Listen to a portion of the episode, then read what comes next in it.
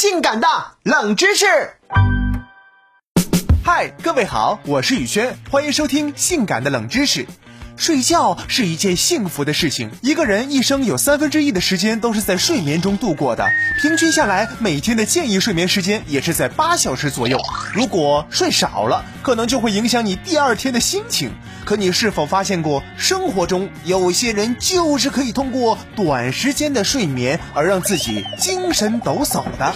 这是怎么回事呢？冷门指数四颗星。四五个小时就能睡饱，其实很早就有科学家在这一方面进行研究了，最终得出的结论就是是因为基因的问题。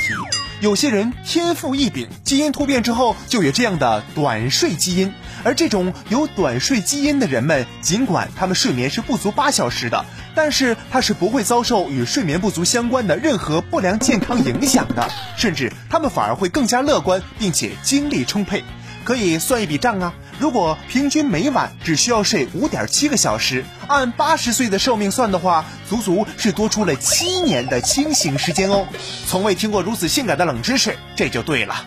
我每天能睡十几个小时，节假日更甚。那这是什么情况呢？啊？